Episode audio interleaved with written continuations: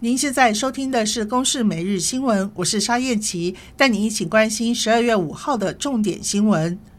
民进党九合一选举惨败，蔡英文总统昨天邀集党内高层会议，总统府发言人张敦涵表示，蔡总统认为此时是深切反省的时刻，相互指责不如共同检讨。会中初步就四个重点聚焦讨论，包括执政团队必须谦虚以对，朝野降低对抗，中央地方共同合作。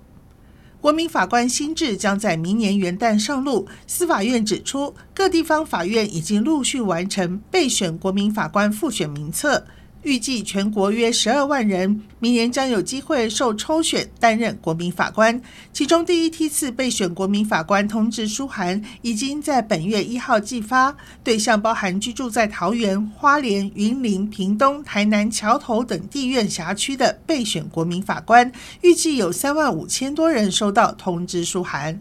国内昨天本土新增一万两千九百八十一例新冠肺炎病例，疫情持续趋缓，防疫政策也逐步调整。指挥中心发言人庄人祥表示，正在研拟与捐血中心合作，将捐血人血液作为检体设为常规监测项目，最快明年第一季上路。黑豹旗全国高中棒球大赛昨天的冠军赛由古堡加商对决普门中学，结果古堡在先发投手黄仲祥完投七局完封的好球带领之下，以五比零击败对手，夺下队史第三冠。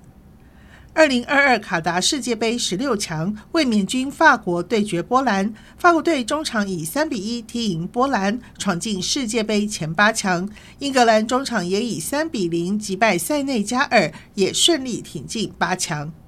以上由公式新闻制作，谢谢收听。